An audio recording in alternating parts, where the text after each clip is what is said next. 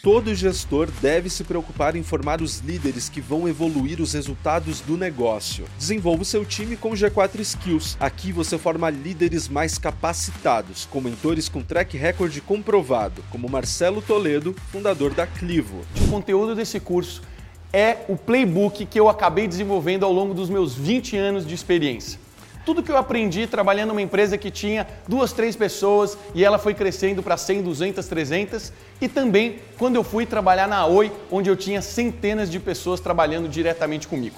Para cada uma dessas realidades existe um plano diferente. E você, como líder, precisa saber se adaptar em cada uma dessas situações. Escaneie o QR Code que está aparecendo aqui na tela e teste gratuitamente o G4 Skills. Ou, se preferir, clique no link na descrição deste episódio para desenvolver o seu time.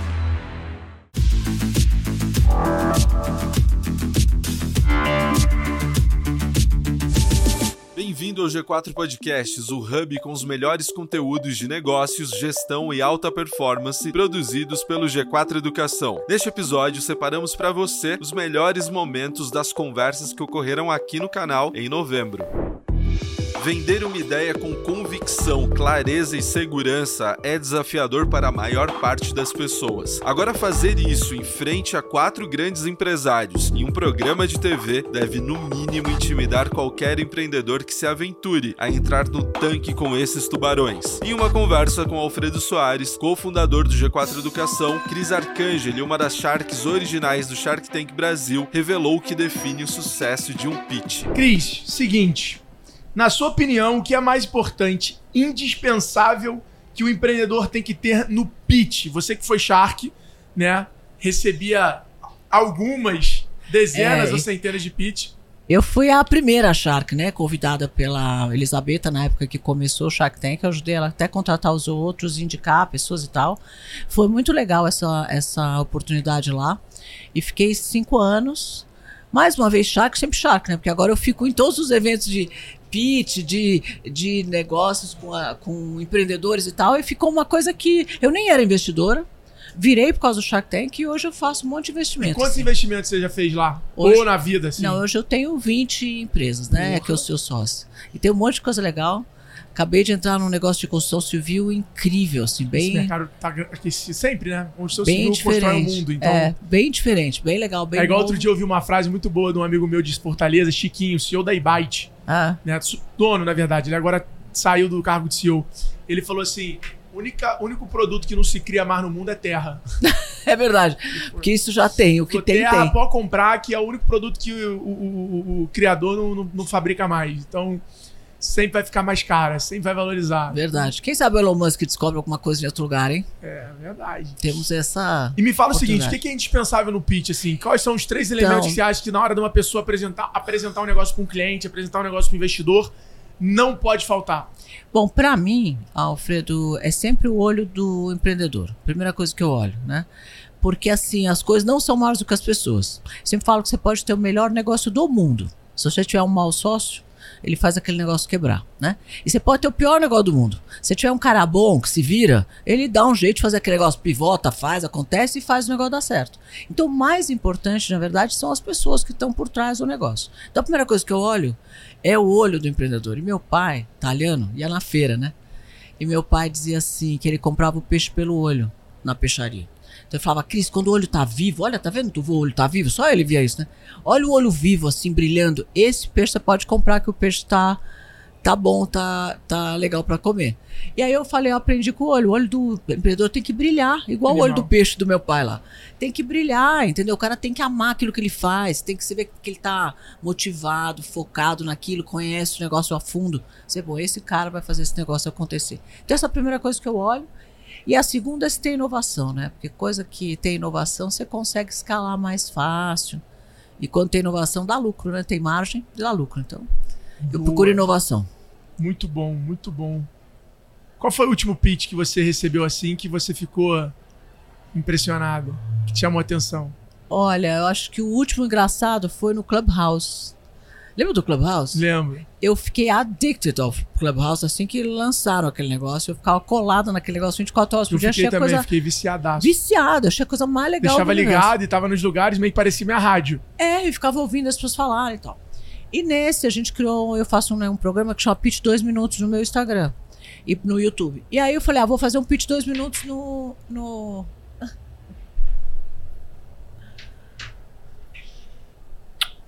Vou fazer o. Eu é adoro ele.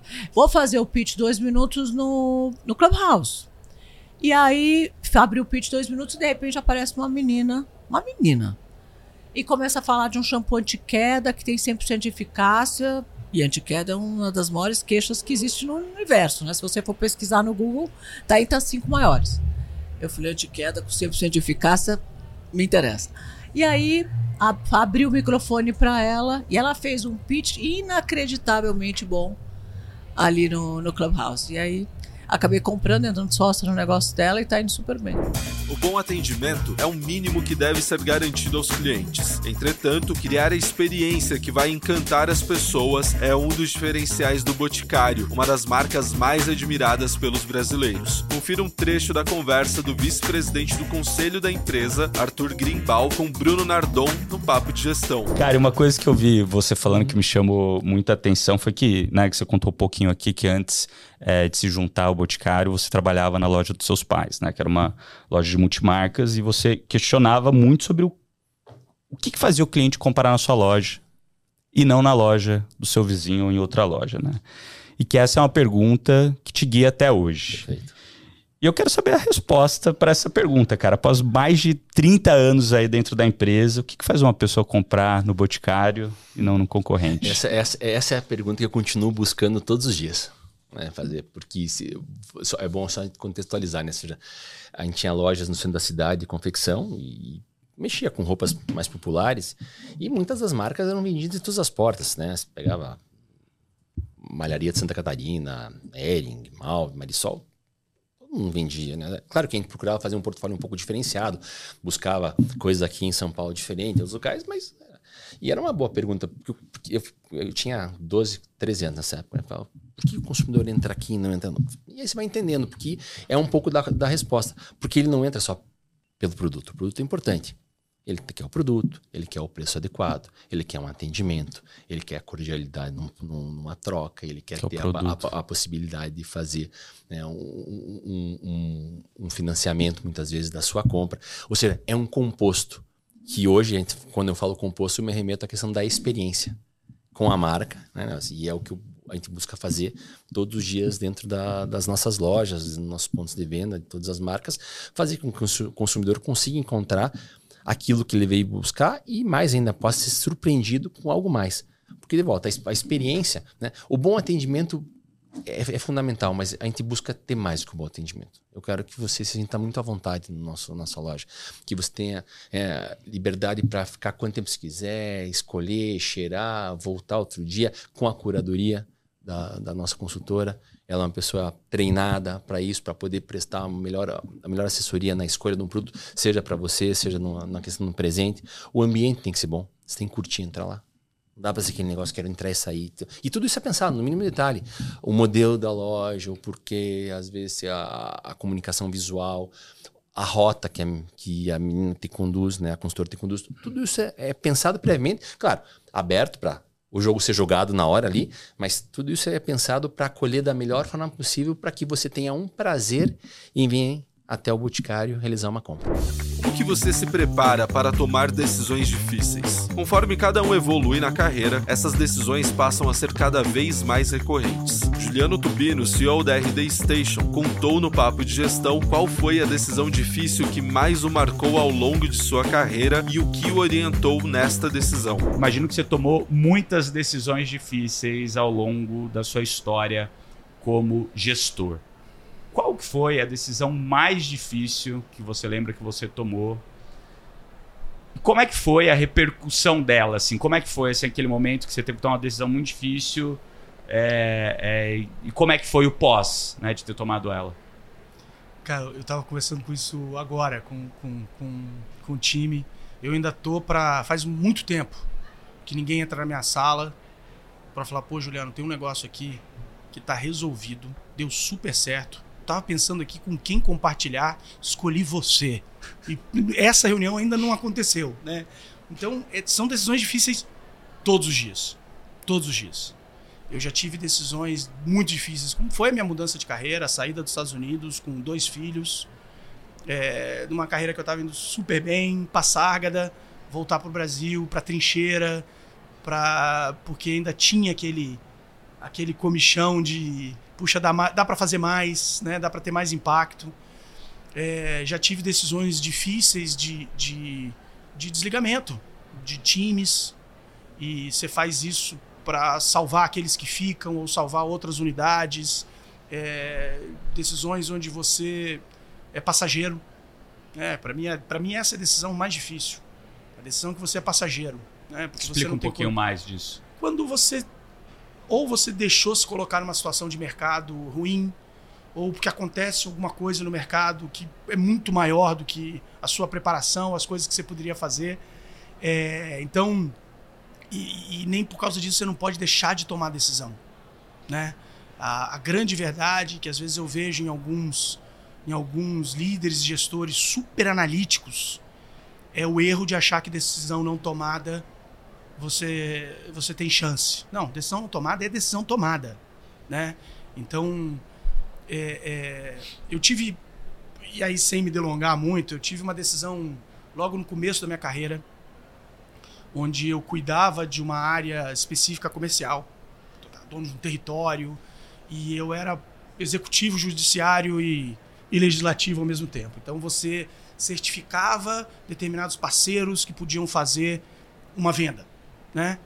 E um dos maiores, uma das maiores empresas que era super importante para minha empresa, que tinha os maiores deals a 46 minutos do segundo tempo, ela falou: Não, eu quero entrar nesse deal. Eu falei: Não, mas você não está capacitado. Esse pequenininho aqui está trabalhando desde sempre. Ah, vai ser você. Eu era mid-level manager. Uhum. Né? Você vai ser o cara que vai dizer não para mim eu vou Passar. bloquear ah. o deal ABC e vou falar com o presidente. Nossa. E discussão, discussão, discussão. Tô pegando um carro, vou te buscar aí pra gente ter uma reunião. Eu entro, é num aviãozinho, me pega de avião, me leva pro negócio, me coloca numa sala, pressão total, total. Porra, eu arrepio, não tava combinado de contar essa história. Uhum. E aquela loucura, loucura, e na hora eu falei, cara, isso não conversa com o princípio. Saí da sala, liguei pro meu pai. liguei pro meu pai e falei, pai, acho que eu vou perder meu emprego. Posso voltar a morar com você, cara? Aí ele falou, por quê? Eu falei, por causa disso, disso, disso. Eu falei, meu filho, nunca tive tanto orgulho de você. Voltei pra lá com o pé no peito, vou negar porra nenhuma, não vai vender aqui o cacete. E saí, voltei pra casa e deu tudo certo. No final deu tudo certo. E, e, foi muito legal. Então tem esse negócio do, do princípio, cara, de você, porra, alinhar em, em, princípio, porque é a única coisa que no final das contas vale. Olha o pessoal mentindo ali pra mim. Boa. Cara. E, e, foi isso, cara. Então, a gente está em carreira, seja como empreendedor, seja como porra, funcionário, executivo. A gente vai viver até 110 anos, cara. Então, sabe? A gente tem que construir agora o que o que vai ajudar a gente para sempre. Como que você determina? Porque assim, você ali naquela hora, como mid-level, né? Tá, estando ali no meio, tomando uma decisão que poderia impactar a empresa inteira né? Imagino que você tenha alinhado, talvez, com um superior teu, não tenha não alinhado. Não deu tempo, cara. Não deu não tempo. Deu o cara tempo. te Esse pegou. Um dia que te, te colo... Isso acontece. Quando... que é a história do passageiro ou não. Né? Quando você consegue se preparar, não tem desculpa. Né? Perfeito. O problema é que a gente nunca consegue se preparar para tudo. Então você vai ter, qualquer que seja o teu estágio da, da vida, você vai ter um momento que você não tem todas as informações, você não tem certeza do que vai acontecer, e você vai ter que ter um, um grau de risco. Eu dei muita sorte, muito privilégio, muito privilégio, que foi um momento eu tinha meu pai, porra. Eu ainda tinha isso, né? Então seja meu pai, seja um companheiro, um mentor, você você ter pessoas com você é, é o divisor de águas de poder tomar decisões difíceis, né? É, tudo que a gente compartilha, cara, é melhor, né? A dor é melhor, a alegria é melhor, né? a dor é menos doída, a alegria é mais legal. Então, é, é, não é muito falado isso. Eu acho que, mas você ter pessoas do teu lado, processos do teu lado, ele é o maior impulsionador da tua capacidade de tomar decisão difícil. Mais de 20 metros. Esse era o comprimento da maior onda já enfrentada pelo surfista campeão mundial Carlos Burg. No podcast Sem Atalhos, o atleta contou como era a rotina que garantia a conexão e o preparo para surfar ondas gigantes. E a resposta é uma verdadeira aula de liderança. Então a gente falando aqui das responsabilidades e das escolhas. Quais são as escolhas e aí como é que é a rotina de uma pessoa que enfrenta um desafio que o risco é perder a própria vida, né? Então, que eu acho que é um risco extremamente alto. Como é que é esse desafio? Como é que é esse desafio? Não, como é que é essa preparação? O que, que vocês fazem antes? O que, que você fazia de treinamento, de alimentação, da sua rotina diária para conseguir enfrentar esse desafio ali, tendo responsabilidade? Muita disciplina, né? Você tem que ter, porque a vida é feita de escolhas. Uhum. É, isso não é diferente dentro de uma rotina profissional de um atleta que performa em condições extremas, é, principalmente dentro do surf de ondas grandes, onde você não sabe quando que essas condições vão acontecer, né? São condições raríssimas. Uhum. Então você tem pouquíssimas janelas durante o ano para você treinar de verdade é. em um ambiente que você quer performar. Né? Então não adianta eu ter o melhor preparador físico, a melhor equipe, os melhores equipamentos e o melhor treino se eu não tiver a arena né? Então, assim, uhum. a arena para mim sempre foi muito importante. E aí eu precisei é, trabalhar muito essa parte mental para poder estar tá no lugar certo na hora certa. Porque as datas importantes para mim, elas nunca foram mais importantes do que a, a minha performance em si. Então, uhum. assim, eu não tinha aniversário de esposa, de filho, Natal, Ano Novo. É, eu não podia ficar doente, né? Porque você imagina, chamam uma competição 72 horas antes, do outro lado do mundo, eu falar, eu tô doente, tô machucado, não tô pronto. Então eu sempre tive que estar 365 dias no ano pronto para falar assim, sim, Red Bull, eu vou surfar um tufão no Japão. né? Porque você me chamou agora 48 horas antes, eu tenho que entrar no avião e daqui a dois dias eu vou estar surfando um tufão no Japão. Então, é, esse condicionamento mental né, e essa disciplina na rotina que me trouxeram hábitos para que eu pudesse ter uma vida profissional de sucesso longa. É, é, isso realmente fez a diferença. Né? E eu, eu peguei essa disciplina e, e, e apliquei ela também na mentalidade do surfista que empreende o meio. Uhum. Então foi uma relação muito rica, continua sendo uma relação muito rica. É, porque você pode se perder né, dentro dessas variáveis todas, você pode se perder. Uma coisa é a gente combinar um podcast, né? A gente estava com um mês aí de, de, de agenda já né, uhum. é, sabendo, né? Ah, atrasou um pouco, foi isso, aquilo, mas tudo bem, mas que tal você se comprometer a suas maiores ondas do mundo, não saber quando que elas vão acontecer, em que lugar do mundo, né? E correr um circuito mundial, e ir atrás de bater um recorde, né? Imagina a tua ansiedade, tua cabeça trabalhar com isso tudo então, a rotina da preparação física, ela passa por uma disciplina muito grande. Muito grande. Acho, acho engraçado, porque eu estava vindo hoje cedo no, no, no, voo, né? Aí, poxa, o voo era cedo, eu cheguei cedo no aeroporto para não perder, né? Ainda tentei embarcar antes, mas já tinham fechado o outro voo. Aí embarquei finalmente, consegui lá. É, ser servido, né? É, só que eu trouxe minhas frutas. Eu saí de casa cedo, eu gosto do meu desejo é geralmente, principalmente em clima quente, é com frutas, né? E aí é, é o pessoal da cabine estava se vindo lá, sanduíchezinho, é, bolinho, uhum. refrigerante, cafezinho, é tudo que você abre, tudo embalagem, né? É. E na realidade, assim, é, se você não está descascando, tem alguma coisa errada. Se você não está cozinhando, descascando, tem alguma coisa errada. Se você está abrindo só embalagem, cara, assim, você tem que prestar atenção nisso na tua vida, sabe? Assim, eu não sou xiita, eu como coisas entendeu? Assim, falar que eu não uso plástico. A gente usa plástico constantemente, né? Assim, é, poxa, eu não como nada que tem embalagem. Como sim coisas que tem embalagem, né? Lógico. Mas você tem que priorizar as coisas que são mais importantes para você alcançar o teu objetivo. Isso chama-se disciplina. Uhum. Porque eu não estou preocupado com as exceções. Exceções são exceções. Estou preocupado com as regras. Uhum. Aí a, a aeromoça olhou para mim e falou assim: saudável, né? eu comi, poxa, uma laranja, uma goiaba e algumas uvas, né? Você levou? Que eu levei, sabe? Assim, é, assim saudável. Assim. Aí, poxa, cheguei no aeroporto, desci. Tem um lugarzinho que eu conheço lá embaixo, uma cantina, que o pessoal que frequenta bem o aeroporto, que eu chamo de Gotham City, né? Que assim, é, lá, é o underground, né? Desci lá pra Gotham City, poxa, tinha um ovo, um pãozinho, né? Uhum. Um pãozinho de queijo, um queijinho de Minas ali. Cara, assim, é, n- geralmente eu não como um- esse tipo de café da manhã. Se eu estiver em casa, eu como um inhame, uma macaxeira, um aipim, uma batata doce, né? Como outras coisas. Mas por que, que eu estou trazendo isso para vocês assim? Porque não vivam com peso, sabe? Assim, você, dentro da tua rotina, é muito difícil você manter a disciplina que você quer. Mas entenda que a tua rotina vai trazer os hábitos que vão transformar a tua vida. Então, traga para a tua rotina o que você quer para a tua vida. Não fique esperando um dia ser rico, ou um dia ter tempo, ou um dia uma motivação cair no teu colo qualquer para fazer o que você quer para tua vida. Traga para tua rotina, porque a tua rotina é a tua realidade.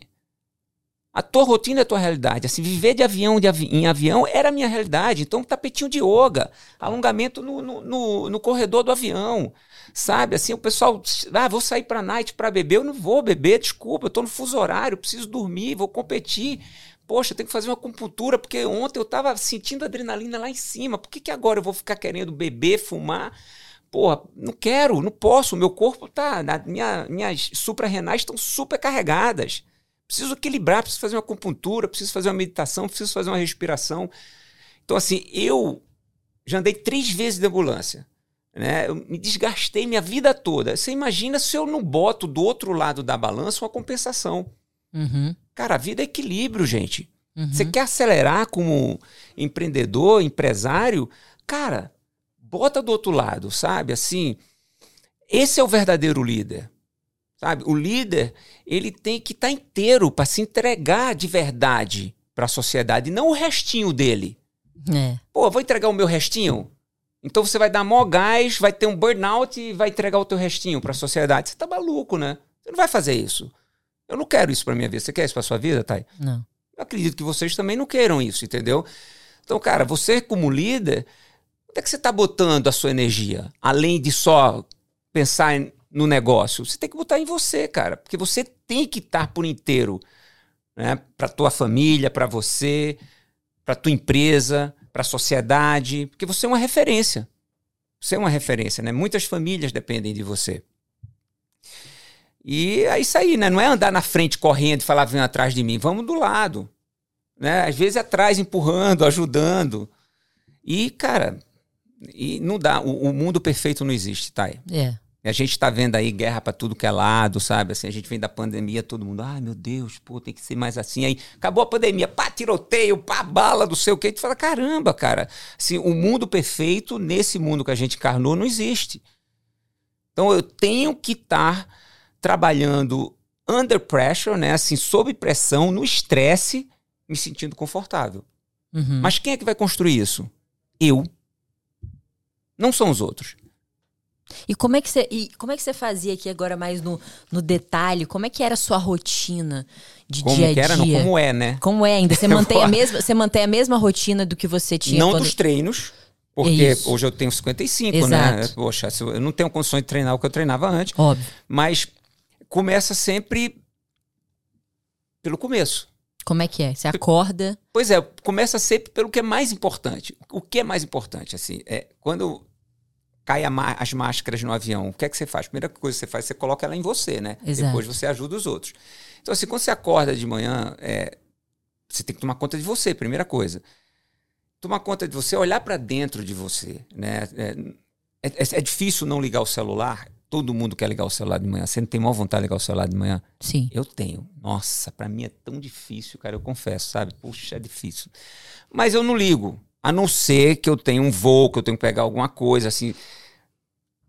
Sem paranoia, tá? Assim, tem dias que eu não rezo, tem dias que eu não faço minhas posturas, não respiro, minhas posturas, né? Não respiro, não medito, não faço minha reflexão, minha visualização. Mas tem dias que eu faço tudo isso. E, é, e esses dias, eles são mais consistentes na minha vida. Uhum. né? Então hoje eu não consegui fazer tudo, mas eu acendi a vela. Eu acendi a vela, né? eu, poxa, fiz uma breve oração, não fiz as posturas todas, né? Fiz um Porque você vai falando de posturas, porque no seu dia dia normal, quando você não tem que pegar voo, quando você tá né, mais ou menos dentro da sua rotina, você, você acorda mais ou menos que horas, assim? Ah, 5 e meia, 6 horas. Cinco e meia da manhã, e aí você falou da, da, da vela. Aí o que, que você faz? Acordou cinco e meia, qual é a primeira coisa que você faz? Primeira coisa que eu faço, ah, eu lavo o rosto, né? Lava o rosto. lavo, lavo o rosto. é, e aí eu não tomo água, porque eu faço a minha rotina de manhã de, de estômago vazio, porque eu faço massagem no meu estômago. Tá. Como assim, Ah, massagem? eu, eu- Você mesmo se massageia é, com as massageio meu mãos. estômago. Aí eu faço depois dessa massagem. é, vamos lá. Primeira coisa que eu faço de manhã, né? Lavo o rosto. Aí desço, acendo a vela. Acendo a vela, me conecto com aquele ambiente. Aí faço as minhas posturas. Né? Que são posturas de quê, pra quem não Yoga. Yoga. Yoga, mas eu misturo outras coisas também, entendeu? Mas, assim, basicamente tudo que eu tive acesso na minha vida eu trouxe para mim que eu acho que que é importante. Então, faço as posturas, faço, priorizo é, a abertura do peito, né? Você faz essas posturas por quê? Qual é o seu objetivo ao fazer? Porque estimulam o meu corpo. Tá. né? É, estimulam, assim, quando você faz essas posturas, você está estimulando algumas glândulas que soltam hormônios para você, sabe? Então, assim, você- como é que você quer se conhecer mais, né? Controlar mais as tuas emoções, controlar mais é, as tuas reações para você não ser reativo, né? Porque em todo momento é muito. ah, eu sou proativo, mas ser proativo e, e caminhar para o lugar errado, cara, assim, grande maioria faz isso, né? Agora, ter energia e caminhar para o lugar certo, você precisa ter conhecimento. Então, eu preciso me conhecer. né? Eu, eu- a, partida, o, o ponto inicial vem do autoconhecimento. Quando eu estou alinhado com o meu autoconhecimento, eu consigo tomar decisões coerentes com o meu objetivo. Agora, se eu não me conheço, como é que eu vou fazer as escolhas que são de livre arbítrio constantemente na minha vida? Né? Se eu não se eu não tiver conectado com essa verdade minha, né, do que é bom para mim, eu não estou fazendo as escolhas que vão me levar para o meu objetivo. Então eu Exato. preciso me conhecer. Como é que eu vou me conhecer? Ligando o celular? De manhã, entrando nas redes sociais? Não, eu preciso olhar para dentro. Dói olhar para dentro? Dói. É difícil meditar? É. É difícil fazer posturas? É. É difícil fazer automassagem? É. É difícil respirar? É. Né? É difícil fazer visualização? É. Difícil rezar? É. Mas também é muito difícil viver uma vida no automático, né? Eu uma não vida quero que você viver não no escolheu, automático. Que não. Eu não quero, não tô afim. Não tô afim. Para mim, essa, essa opção não existe. Quer conferir esses conteúdos na íntegra? Na descrição deste episódio você encontra o link de todos esses conteúdos. E antes de dar play em um novo episódio, não esquece de seguir o G4 Podcasts aqui no Spotify e ativar o sininho. Assim, sempre que sair um episódio novo, você será avisado. Até mais!